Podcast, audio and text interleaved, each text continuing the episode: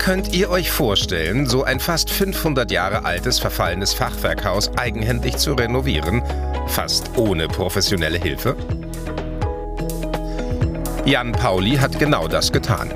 Was er vorher nicht wusste, dass die Renovierung so ganze neun Jahre dauern würde. Denn alle nötigen Handwerkstechniken musste er sich zunächst selbst beibringen. Ich würde es auf keinen Fall jetzt nochmal machen, weil der Arbeitsaufwand, ähm, der nicht zu prognostizieren war, den würde man niemals auf sich nehmen, wenn man genau wüsste, was auf uns zukommt. Dafür ist Jans Fachwerkhaus an der Mosel, etwa zwei Autostunden westlich von Frankfurt am Main, heute ein echtes Schmuckstück. Ja, herzlich willkommen in meinem Haus in Spey in Zell an der Mosel, in das ich neun Jahre Arbeit gesteckt habe. 480 Jahre alt sind diese Räume. Heute kaum noch vorstellbar. Als Jan den mittlerweile grundsanierten Fachwerkbau vor zehn Jahren kaufte, hat er nur 7000 Euro dafür bezahlt. Es war auf den ersten Blick erbärmlich, wie das hier ausgesehen hat. Die Putze sind von Wänden runtergefallen, alles war vergilbt, hier stand alles voll mit Müll. Die ganzen Wände, kann man auch so sehen, waren wirklich komplett schwarz von dem Ruß der Jahrhunderte. Das Haus wird komplett entkernt und generalsaniert. Jan macht fast alles selbst und lernt die dafür nötigen Techniken nebenher. Bei besonders schwierigen Arbeiten helfen durchreisende Handwerksgesellen.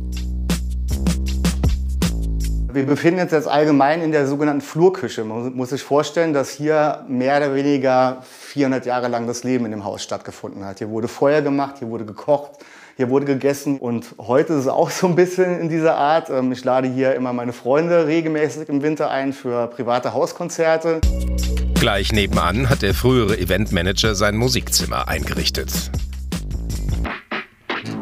Dieser Raum ähm, war eigentlich schon im schlechtesten Zustand, muss man schon sagen. Er war mehr oder weniger abbruchreif. Und ja, ich habe mich dann entschieden, das doch alles zu retten, äh, das wirklich bis zum Boden abzutragen und das komplett grundständig wieder neu aufzubauen. Und jetzt ist es so ein Raum geworden, der mit so die Perle des Hauses ist.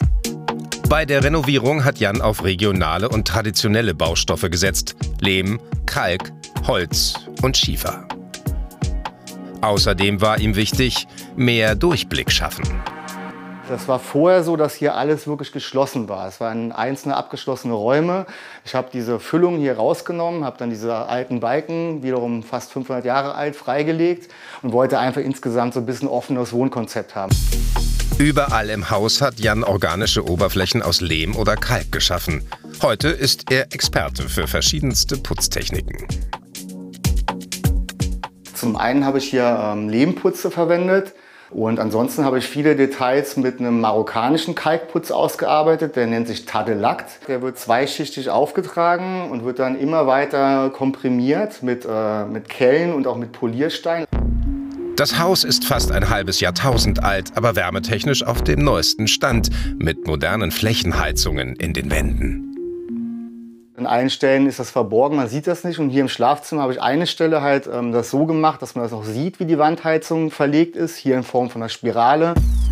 Jan hat mit seinem Fachwerkhaus einen architektonischen Schatz gerettet. Populär wurde der Fachwerkbau in vielen Teilen Europas ab dem Mittelalter. Ein Fachwerkhaus besteht aus einem Skelett aus Holz. Die Zwischenräume werden mit Lehm oder Mauerwerk aufgefüllt. In Deutschland gibt es noch rund 2,4 Millionen Fachwerkhäuser, die allermeisten von ihnen historisch. Mit der Industrialisierung verschwand die Bauweise mehr und mehr. Die neunjährige Renovierung seines Fachwerkhauses hat nicht nur das Haus selbst verändert, auch Jan ist danach nicht mehr derselbe Mensch. Ich denke, das hat schon eine Menge mit mir gemacht, diese Zeit hier, ähm, weil ich einfach gemerkt habe, irgendwie, dass äh, Handwerken eine sehr selbstwirksame Beschäftigung ist. Also man weiß wirklich an jedem Abend, was man getan hat. Hier konnte ich wirklich so lernen, nach meinem eigenen Rhythmus zu arbeiten und ich bin ein deutlich kreativerer Mensch geworden, der keine Angst vor Fehler hat.